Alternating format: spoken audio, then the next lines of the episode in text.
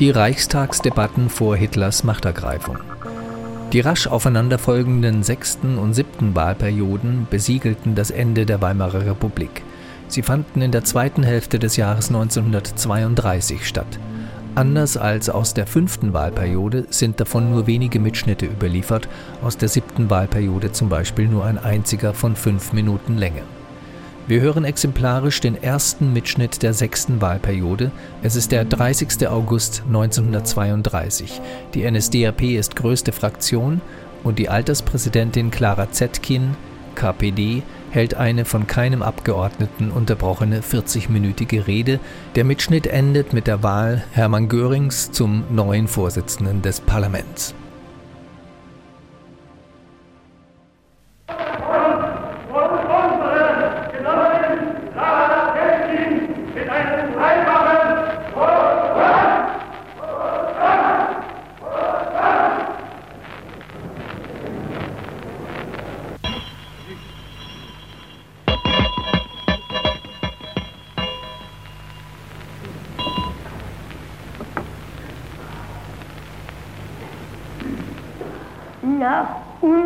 Geschäftsordnung wird die erste Sitzung des neu gewählten Reichstags durch das älteste Mitglied als Vorsitzender eröffnet und geleitet. Ich nach den Feststellungen des Reichstagsbüros bin ich das älteste Mitglied des neu gewählten Reichstags. Ich bin am 5. Juli 1857 geboren. Wenn ein Mitglied des Reichstags älter sein sollte, so bitte ich ihn, sich zu melden und meine Stelle hier einzunehmen. Das ist nicht der Fall. Ich berufe als vorläufige Schriftführer die Abgeordneten Frau Lore Agnes, ferner die Herren Rauch München, Schwarz Frankfurt am Main und Ernst Stodler Berlin. Ich bitte die Berufenen, sich herauf zu bemühen.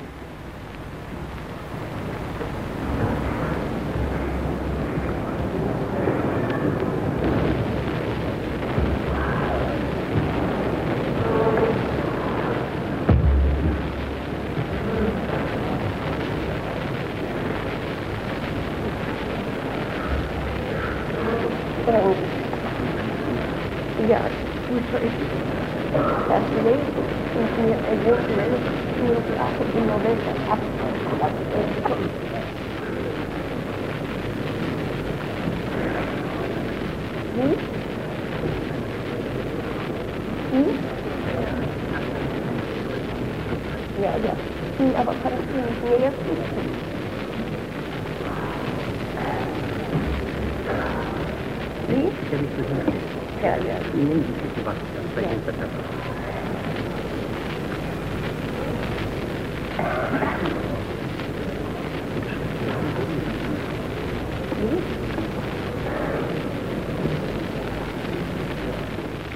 Meine Damen und Herren, der Reichstag tritt in einer Situation zusammen, in der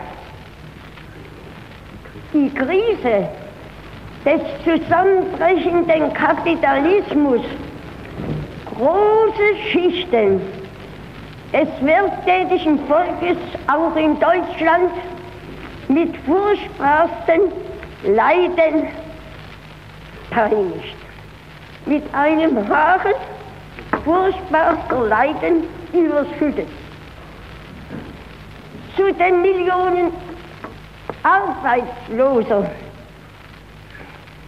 die ein Bettelpension sozialer Unterstützung oder auch ohne sie hungern, werden sich zu diesen Millionen werden im Herbst und im Winter weiteren Millionen Arbeitsloser stoßen.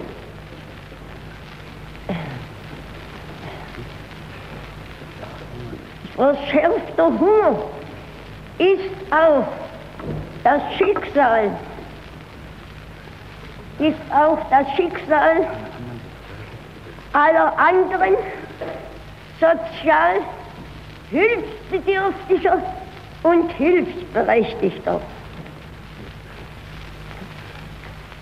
die noch Beschäftigten können bei ihren niedrigen Verdienst nicht die durch die Rationalisierung auf das Äußerste ausgepresste Muskel- und Nervenkraft ersetzen, geschweige denn Kulturbedürfnisse befriedigen.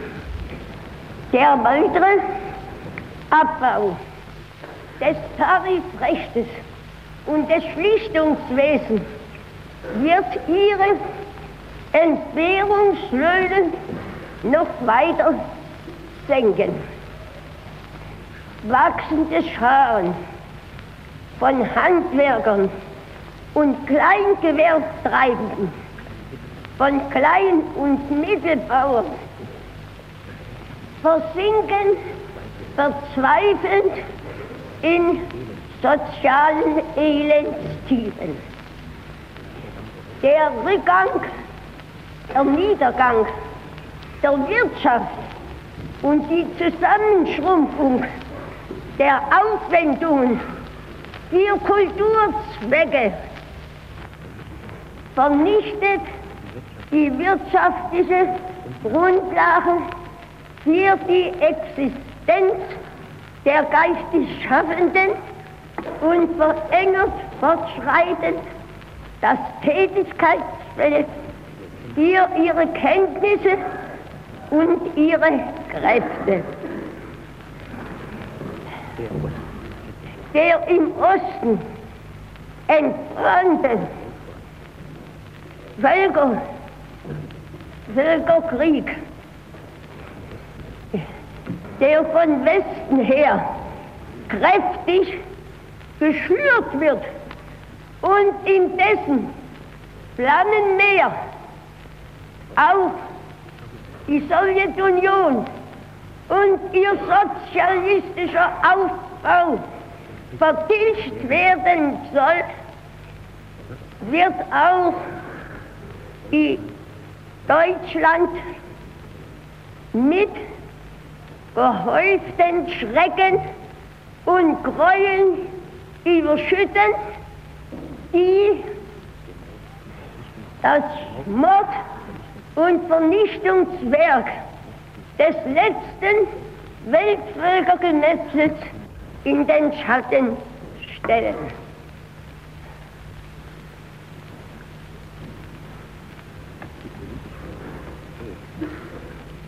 Die politische Macht in Deutschland hat ein Präsidialkabinett an sich gerissen mit, Aus mit Ausschaltung des Reichstags. Dieses Kabinett ist der Handlanger des vertrösteten Monopolkapitals und des Großagrariertums. Die treibende Kraft ist die Generalität der Reichswehr. Trotz der Allmacht des Präsidialkabinetts hat dieses gegenüber allen innen- und außenpolitischen Aufgaben der Stunde gänzlich versagt. Die Innenpolitik charakterisiert sich als genau, wie genau die ihrer Vorgängerin als Politik der Notverordnungen. Notverordnungen im ureigensten Sinne des Wortes, denn sie verordnen Not und steigern die schon vorhandene Not.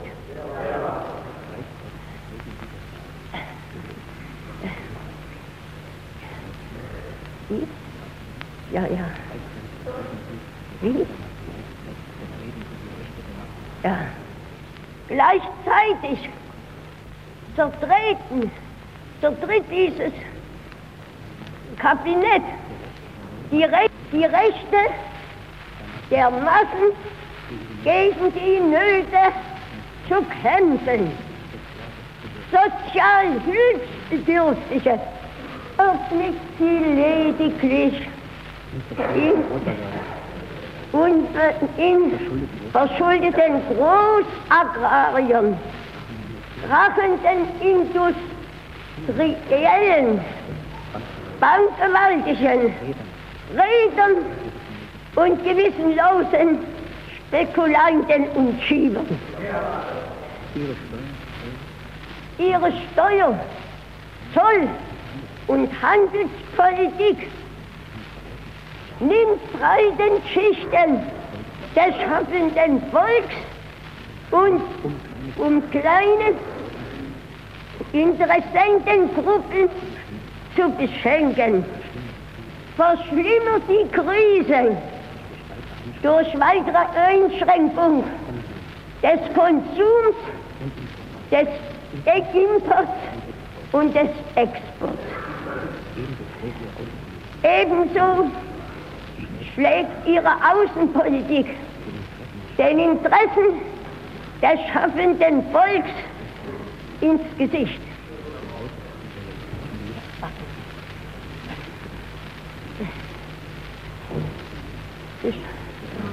Nein, nein. Sie wird geleitet von imperialistischen Gelüsten. Bringt Deutschland durch das ziellose, dilettantische Schwanken zwischen Schlumpern, Anbieterungsversuchen und Säbelrassen in steigende Abhängigkeit von den Großmächten des Versailler Vertrags. Und schädigt und schädigt die Beziehungen zur Sowjetunion, dem Staat, der als Staat ehrlicher Friedenspolitik und des wirtschaftlichen Aufschwungs ein Rückhalt. Für die deutsche werktätige Bevölkerung ist.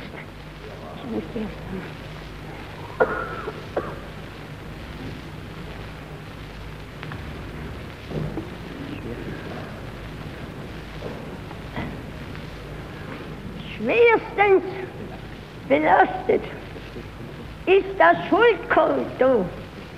Des Präsidialkabinetts durch.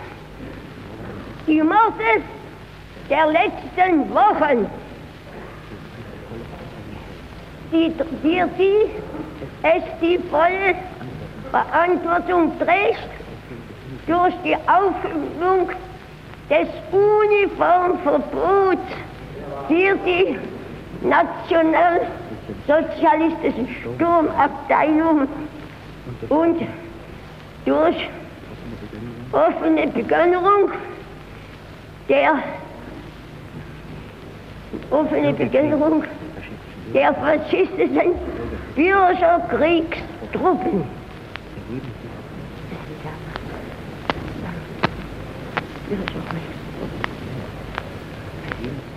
Vergeben sucht sie über ihre politische und moralische Verantwortung hinwegzutäuschen durch Auseinandersetzungen mit ihren Genossen über die Verteilung der Macht im Staat.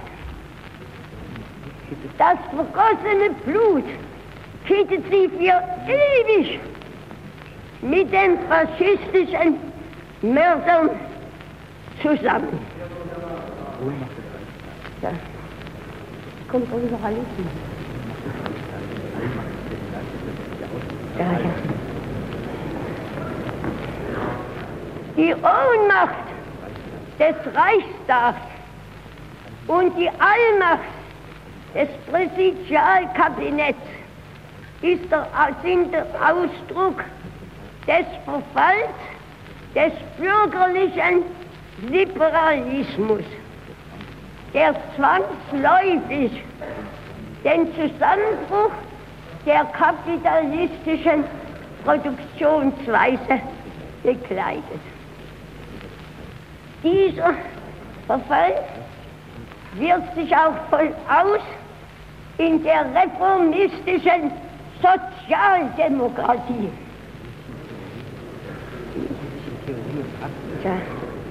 Die sich mit Theorie und Praxis auf den morschen Boden der bürgerlichen Gesellschaftsordnung stellt.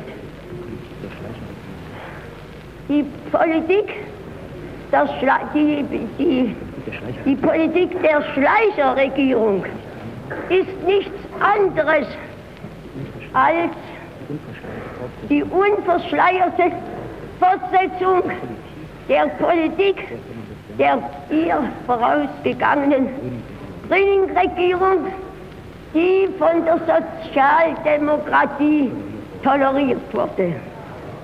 Und die, und die ihr, der ihrerseits, der ihrerseits die Koalitionspolitik der Sozialdemokratie als Schrittmacher vorausgegangen ist.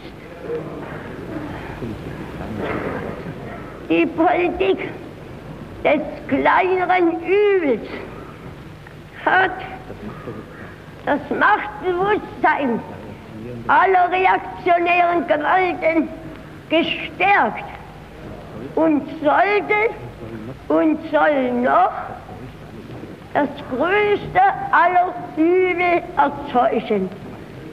Die Massen an Passivität zu gewöhnen, die darauf verzichten sollen, ihre volle Macht außerhalb des Parlaments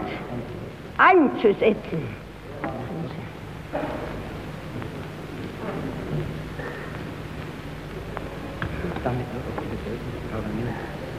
Ja.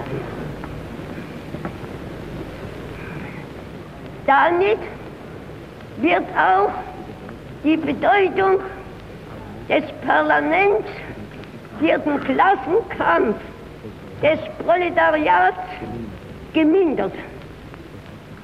Soweit innerhalb bestimmter Grenzen das Parlament für den Kampf der Werktätigen ausgenutzt werden kann,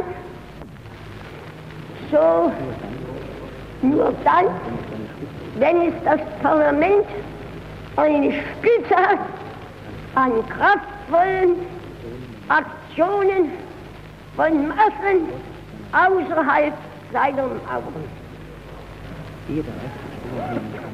Ehe der Reichstag Stellung nehmen kann zu Einzelaufgaben der Stunde, muss er seine zentrale Aufgabe erkannt und erfüllt haben. Stürzt der Reichsregierung und die den Reichstag durch Verfassungsbruch vollständig zu beseitigen strebt. Anklage könnte der Reichstag auch erheben gegen den Reichspräsidenten und die Reichsminister wegen Verfassungsbruch und noch weiteren geplanten Verfassungsbrüchen bei dem Staatsgerichtshof zu Leipzig. Doch eine Anklage vor dieser hohen Instanz hieße, den Teufel bei seiner Großmutter verklagen.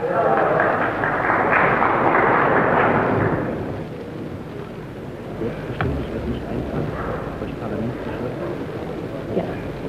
Gewalt der Regierung gebrochen.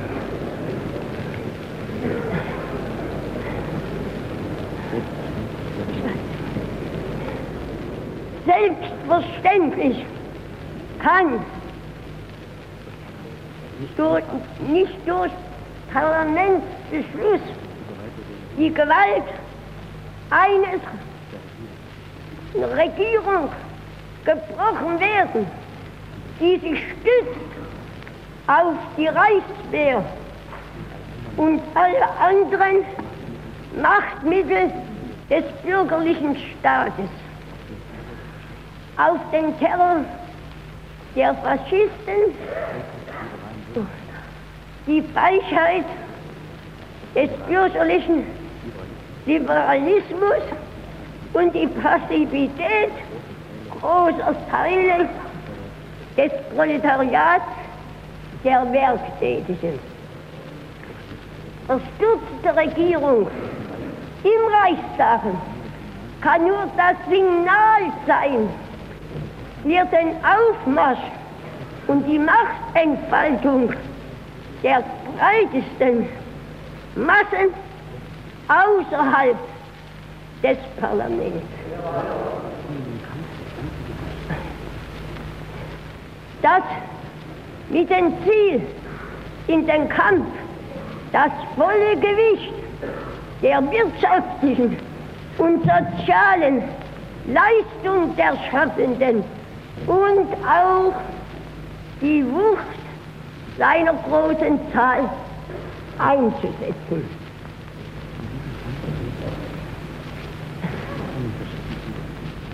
In diesem Kampf gilt es zunächst vor allem den Faschismus niederzuringen, der mit Blut und Eisen alle klassenmäßigen Lebensäußerungen der Werktätigen vernichten soll.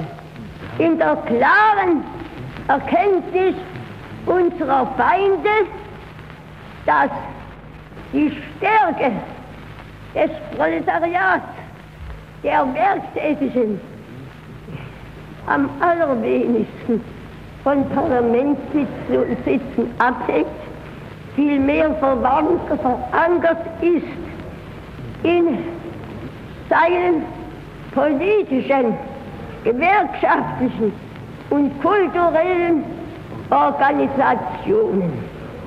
Ich muss mal eine Pause.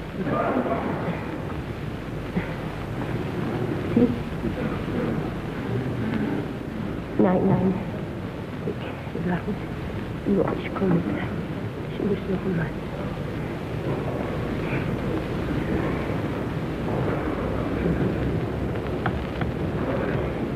Was kommt jetzt? Belgien zeigt den Werktätigen. Wie? Belgien den Werktätigen. Belgien. Bildchen zeigt den Werktätigen dass der Massenstreik sogar in, auch in Zeiten größter Wirtschaftskrise seine Schneide bewahrt. Vorausgesetzt, dass dahinter, hinter den Gebrauch dieser Waffe die Entschlossenheit und Opferfreudigkeit der Massen, der Massen steht, vor keiner Erweiterung des Kampfes zurückzuschrecken und die Gewalt der Feinde mit Gewalt zurückzuschlagen.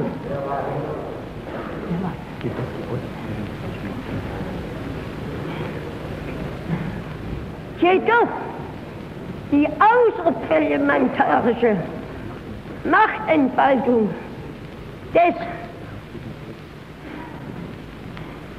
Werktätigen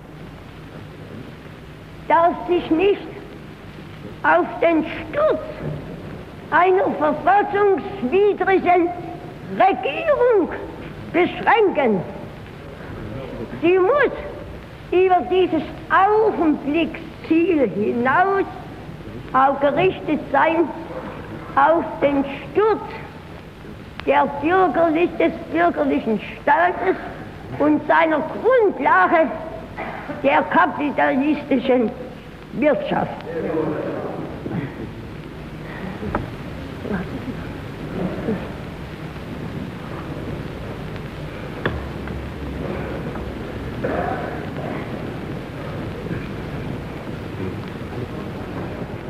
Alle Versuche auf dem Boden der kapitalistischen Wirtschaft durch die Krise zu mildern, geschweige denn zu bannen, können das Unheil nur verschärfen. Staatliche Eingriffe versagen, denn der bürgerliche Staat hat nicht die Wirtschaft, sondern umgekehrt. Die kapitalistische Wirtschaft hat den Staat, welche Etikette er auch trägt. Als Machtapparat der Besitzenden kann er sich nur zu deren Vorteil einsetzen, auf Kosten der konsumierenden und produzierenden, spreiten, schaffenden Volksmasse.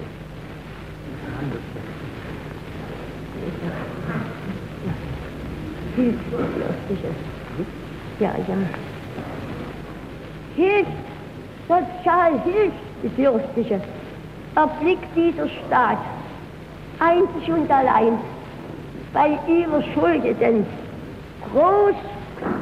Großagrariern, krachenden Industriellen und Bankgewaltigen, bei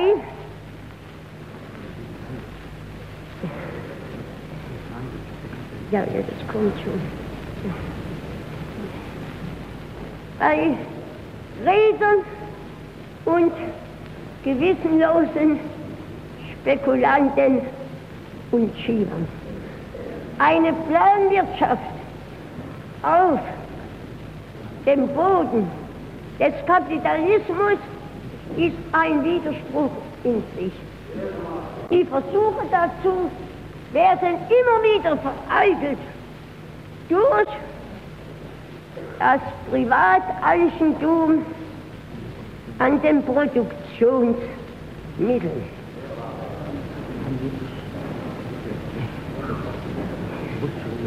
Ja, ja. Planmäßigkeit der Wirtschaft ist nur möglich bei der Aufhebung des Privateigentums an den Produktionsmitteln.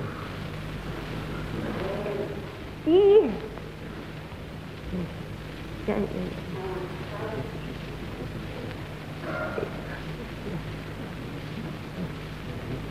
Ja. Der Weg zur Überwindung wirtschaftlicher Krisen und aller drohenden imperialistischen Kriegsgefahren ist einzig und allein die proletarische Revolution, die das Privateigentum an den Produktionsmitteln aufhebt. Und damit die Planmäßigkeit des Wirtschaftens sichert. Der große weltgeschichtliche Beweis dafür ist die russische Revolution. Sie hat gezeigt, dass den Schaffenden die Kraft eignet, alle ihre Feinde niederzuwerfen und zusammen mit dem Kapitalismus im eigenen Lande auch die imperialistischen Raubgewalten zurückzuwerfen. Nein, zurückzuwerfen und Sklavenverträge wie den Versailler Vertrag zu zerreißen.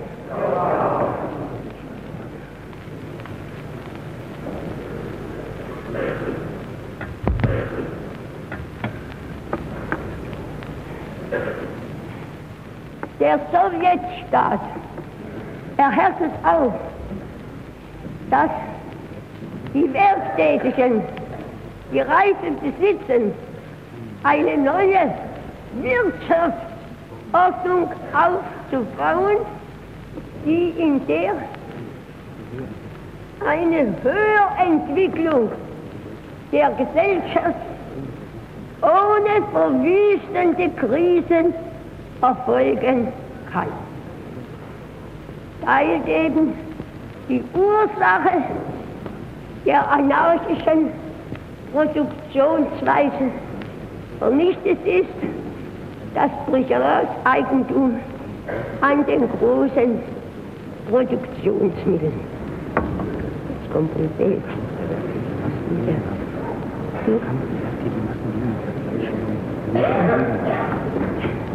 Der Kampf der Werktätigen gegen die zerfleischenden Nöte der Gegenwart ist zugleich der Kampf für ihre volle Befreiung. Er ist ein Kampf gegen den versklavenden und ausbeutenden Kapitalismus und für den befreundeten Sozialismus.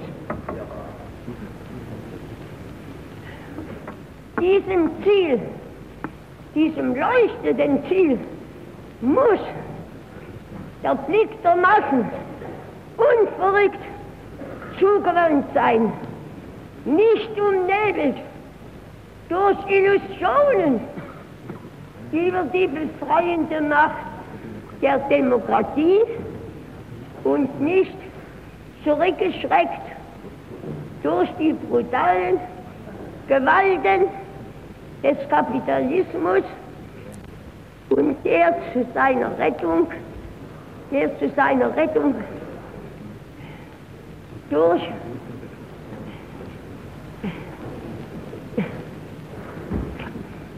der seine Rettung durch neues Weltvölkergenetzes und faschistische Bürgerkriegsmorde erstrebt. Das Gebot der Stunde ist die Einheitsfront aller Werktätigen, um den Faschismus zurückzuwerfen.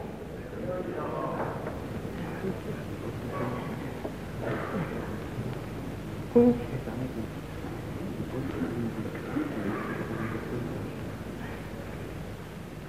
mit dieser Zurückwerfung des Faschismus geht es darum, den Versklavten und Ausgebeuteten die Kraft und die Macht ihrer Organisation zu erhalten, ja sogar ihr bedrohtes physisches Leben.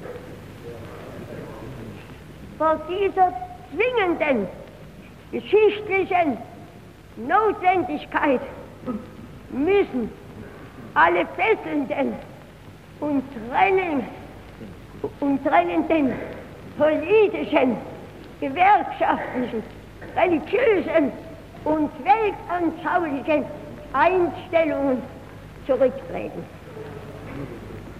Alle Bedrohten, alle Leidenden, alle Befreiungssehnsüchtigen in die Einheitsfront gegen den Faschismus und seine Beauftragten in der Regierung. Die Selbstbehauptung der Werktätigen gegen den Faschismus ist die nächste unerlässliche Voraussetzung für die Einheitsfront im Kampfe gegen Krisen, imperialistische Kriege und ihre Ursache, die kapitalistische Produktionsweise. Die Auflehnung von Millionen werktätiger Männer und Frauen in Deutschland gegen Hunger, Entrechtung, faschistischen Mord und imperialistische Kriege ist ein Ausdruck der unzerstörbaren Schicksalsgemeinschaft der Schaffenden der ganzen Welt. Diese internationale Schicksalsgemeinschaft muss eher geschmiedete Kampfesgemeinschaft werden. Eine Kampfesgemeinschaft der Werktätigen in allen Gebieten kapitalistischer Herrschaft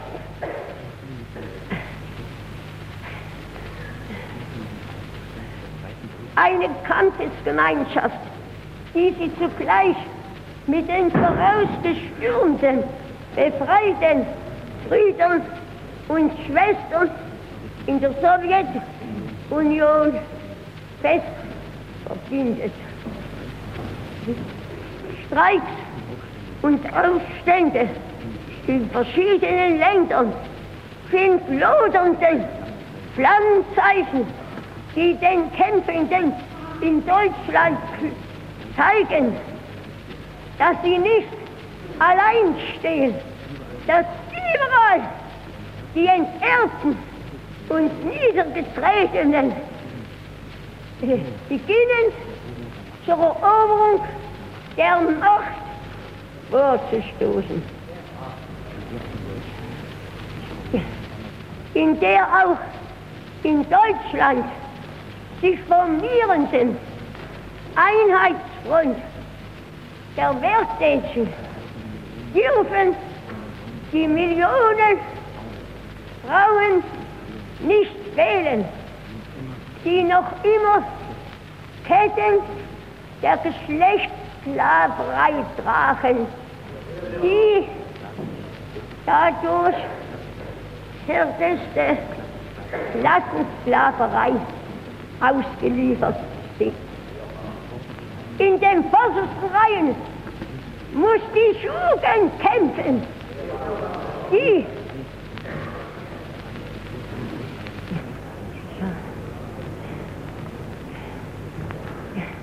muss die Schuchen kämpfen, die freies Emporblühen, ausreifen ihre Kräfte heißt, aber heute keine andere Aussicht hat, als den Kadavergehorsam und die Ausbeutung in den Kolonnen der Arbeitsdienstpflichtigen. In die Einheitsfront auch alle geistig Schaffenden, deren Können und Wollen den Wohlstand und die Kultur der Gesellschaft zu mehren, heute in der bürgerlichen Ordnung sich nicht mehr auszuwirken vermag. In die kämpfende Einheitsfront, alle, alle, die als Lohn- und Gehaltshörige oder sonst wie Tributpflichtige des Kapitals zugleich Erhalter und Opfer des Kapitalismus sind. Ich eröffne den Reichstag in Erfüllung meiner Pflicht als Alterspräsidentin und in der Hoffnung, trotz meiner jetzigen Invalidität das Glück zu erleben, als Alterspräsidentin den ersten Redekongress Sowjetdeutschlands zu eröffnen.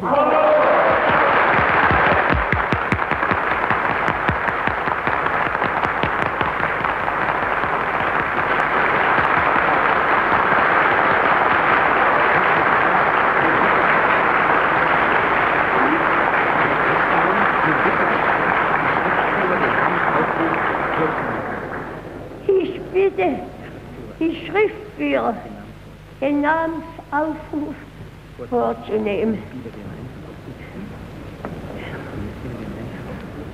Die Mitglieder werden einzeln aufgerufen und ich bitte jeden Aufgerufenen mit hier zu antworten.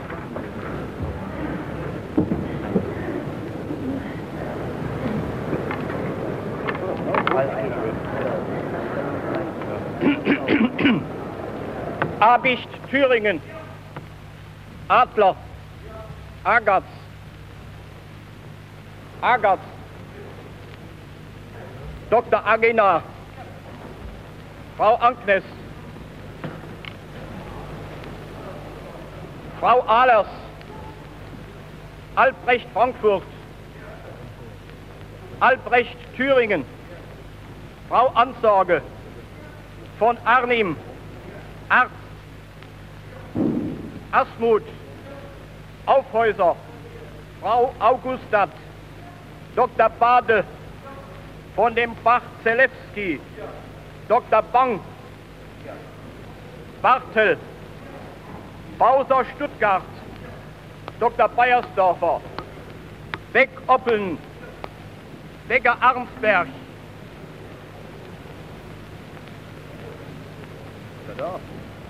Becker Breslau, Becker Düsseldorf, Becker Herborn, Beckerle, Behme, Behrens, beim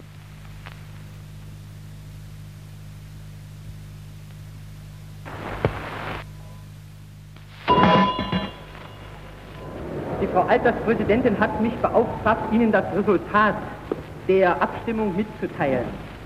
Abgegeben sind 587 Stimmen. Davon sind gültig 583 Stimmen. Hiervon erhielten der Abgeordnete Göring 367 Stimmen.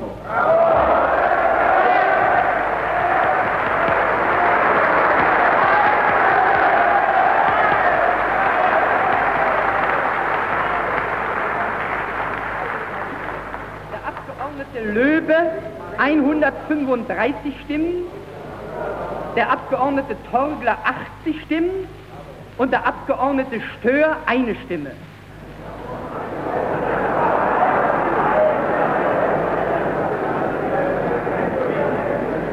Die, die absolute Mehrheit beträgt 294 Stimmen. Es ist somit der Abgeordnete Göring als Präsident des Reichstags gewählt. Die absolute Mehrheit beträgt 294 Stimmen. Meine Damen und Herren, die absolute Mehrheit beträgt 294 Stimmen. Der Herr Abgeordnete Göring ist somit als Präsident des Reichstags gewählt. Ich frage ihn, ob er die Wahl annimmt. Damit ist meine Pflicht als Alterspräsidentin erfüllt und der äh, gewählte Präsident des Reichstags wird seines Amtes. Frau Settling, das kommt nur einmal, dann kommt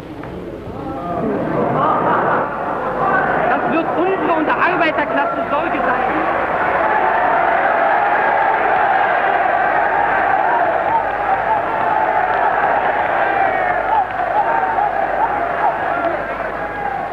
Die Arbeiterklasse wird darüber entscheiden, nicht Sie, meine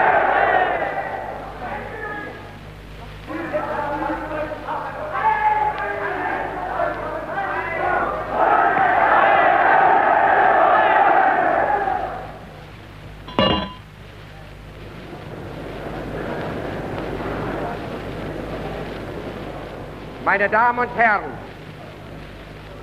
durch die Mehrheit dieses Hauses und als Vertreter der stärksten Fraktion auf diesen Platz berufen, danke ich für das Vertrauen. Ich verspreche, mein Amt unparteiisch, gerecht und nach der bestehenden Geschäftsordnung auszuüben. Ich werde für die Ordnung und Würde dieses Hauses Sorge tragen. Ich lasse aber keinen Zweifel, dass ich ebenso wenig die Würde und die Ehre des deutschen Volkes antasten lasse. Auch die Ehre der Geschichte des deutschen Volkes wird in mir einen berufenen Hüter finden. Wir fahren jetzt in der Wahlhandlung fort. Bevor ich das Wort dem Abgeordneten Frick erteile, berufe ich als Schriftführer zur Unterstützung der Wahlhandlung die Abgeordneten Kaufmann und Linder, die Abgeordnete Frau Teusch und den Abgeordneten Labyrinth. Ich bitte die betreffenden Schriftführer, zum Teil die Plätze einzunehmen, zum Teil bei den jetzt kommenden Abstimmungen die Abstimmung zu unterstützen. Ich erteile dem Abgeordneten Dr. Frick das Wort. Kommt zum Schluss. Zu empfangen, sondern dieses Präsidium unverzüglich zum Vortrag zu empfangen. Es erhebt sich kein Widerspruch, stelle das Einverständnis fest. Meine Damen und Herren, in den letzten Tagen häufen sich in der Presse aller Richtungen die Nachrichten über eine beabsichtigte Ausschaltung des Reichstages. Der Reichstag solle angeblich über keine arbeitsfähige Mehrheit verfügen. Das deutsche Volk und das Ausland wird durch solche Nachrichten mehr und mehr beunruhigt. Als Präsident des Deutschen Reichstages weise ich derartige unverantwortliche Gerüchte zurück. Ich bin, ich bin fest davon überzeugt, dass der Reichspräsident nur gemäß der von ihm an dieser Stelle beschworenen Verfassung sein hohes Amt ausüben wird. Bitte dringend um Ruhe. Wenn Sie keine Ruhe geben können, dann begeben Sie sich hinaus.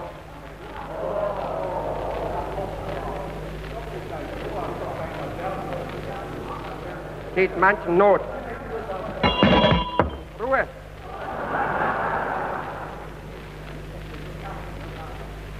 Na, Dittmann, Sie brauchen mich nicht belehren, wie ich hier zu verfahren habe. Ich bin fest. Na, dann wären Sie schon längst tot. Ich,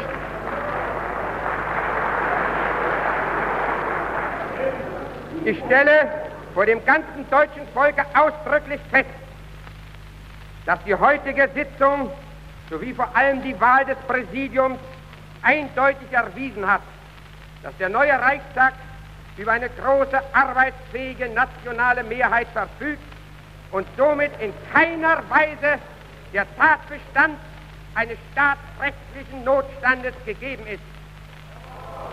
Ich bin überzeugt, dass der Reichstag, wenn alle wertvollen Kräfte zusammenwirken, die schweren Aufgaben erfüllen wird, die seine harren. Zum ersten Male besitzt der Reichstag wieder eine nationale Mehrheit, die ihn befähigen muss,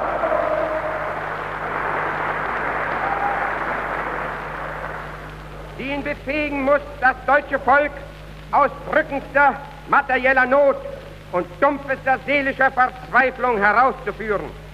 Die Tatsache eines nationalen Präsidiums beseelt mich der, mit der Hoffnung, dass ich mein Amt als Präsident dieses Reichstages ausüben kann, dass die Ehre des Volkes, die Sicherheit der Nation und die Freiheit des Vaterlandes die obersten Leitsterne meines Handelns sein können.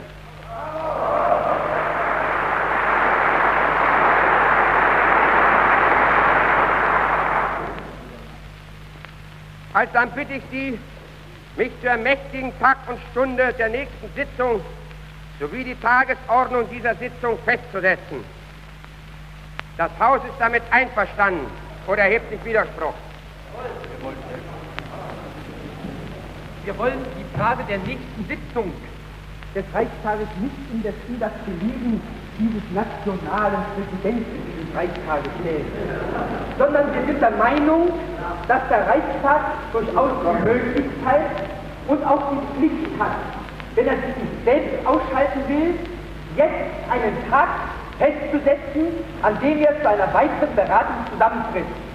Wir sind der Meinung, da ohne dies in Aussicht genommen war, dass morgen erst die Präsidentenwahl erfolgt, also für morgen eine weitere Sitzung in Aussicht war, dass der Reichstag morgen Mittag wieder zusammentritt, um durch Erledigung der vorliegenden Misstrauensanträge jenen Staatsstreichplänen der Staatenregierung rechtzeitig entgegenzuwirken.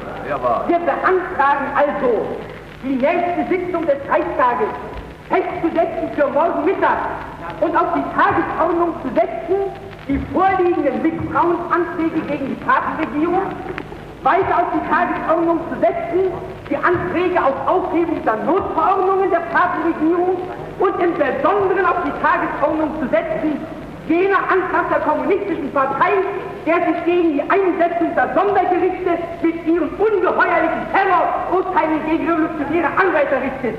Beantrage also die Tagesordnung so festzusetzen und den Termin für morgen Mittag 1 Uhr als Termin festzusetzen für die nächste Sitzung des Reichstages. Oh. Hat sich noch jemand zu Wort gemeldet? Ich habe mich gemeldet. Der Abgeordnete Dittmann. Im Namen meiner Fraktion stelle ich den gleichen Antrag, dass das Plenum morgen Nachmittag um 1 Uhr zusammentritt und die Anträge, die dazu mit Vorschlag genannt hat, auf die Tagesordnung steht, außerdem die gleichlautenden Anträge, die von unserer Fraktion gestellt worden sind. Wir beantragen für diese Abstimmung namentliche äh, Abstimmung, die ja möglich ist, auch nach der Bestimmung der Geschäftsordnung. Sonst noch Wortmeldungen? Das ist aber sehr unangenehm, was? Haben Soldaten Humor. Wieso?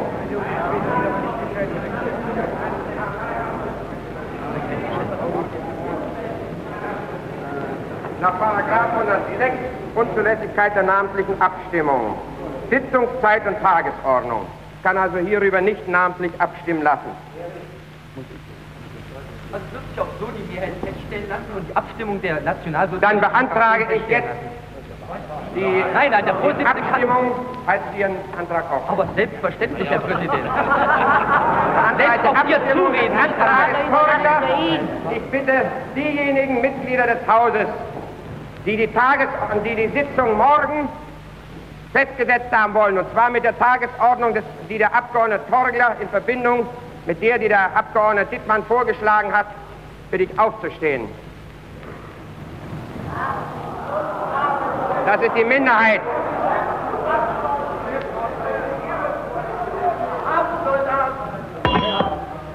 Ruhe. Ich bitte jetzt diejenigen Mitglieder. Wer hat gesagt, sie sollen sich nicht lächerlich machen? Der Abgeordnete rufe ich zur Ordnung. Ein Augenblick. Ein Augenblick. Zunächst bitte ich diejenigen Mitglieder, ich erteile jetzt nicht das Wort zur Geschäftsordnung. Ich erteile augenblicklich nicht das Wort zur Geschäftsordnung.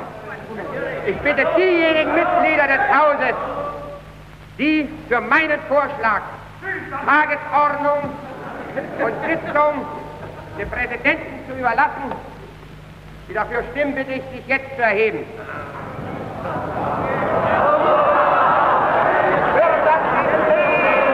Das ist die Mehrheit. Und Tagesordnung bestimmt der Präsident.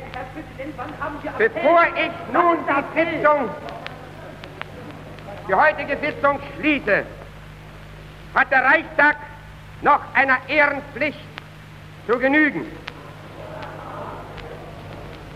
Schwerstes Unglück ist über unsere tapfere Reichsmarine hereingebrochen. Das Schulschiff Niobe ist durch eine Sturmböe in der Ostsee gesunken. 69 tapfere junge Seeleute haben den Tod gefunden. Sie sind in treuer Pflichterfüllung, in Aufopferung für ihr Volk und ihr Vaterland gefallen. Mit den Hinterbliebenen, mit der Marine trauert das gesamte deutsche Volk.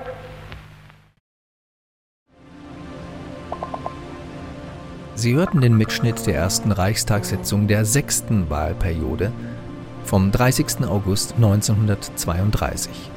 Deutsches Rundfunkarchiv.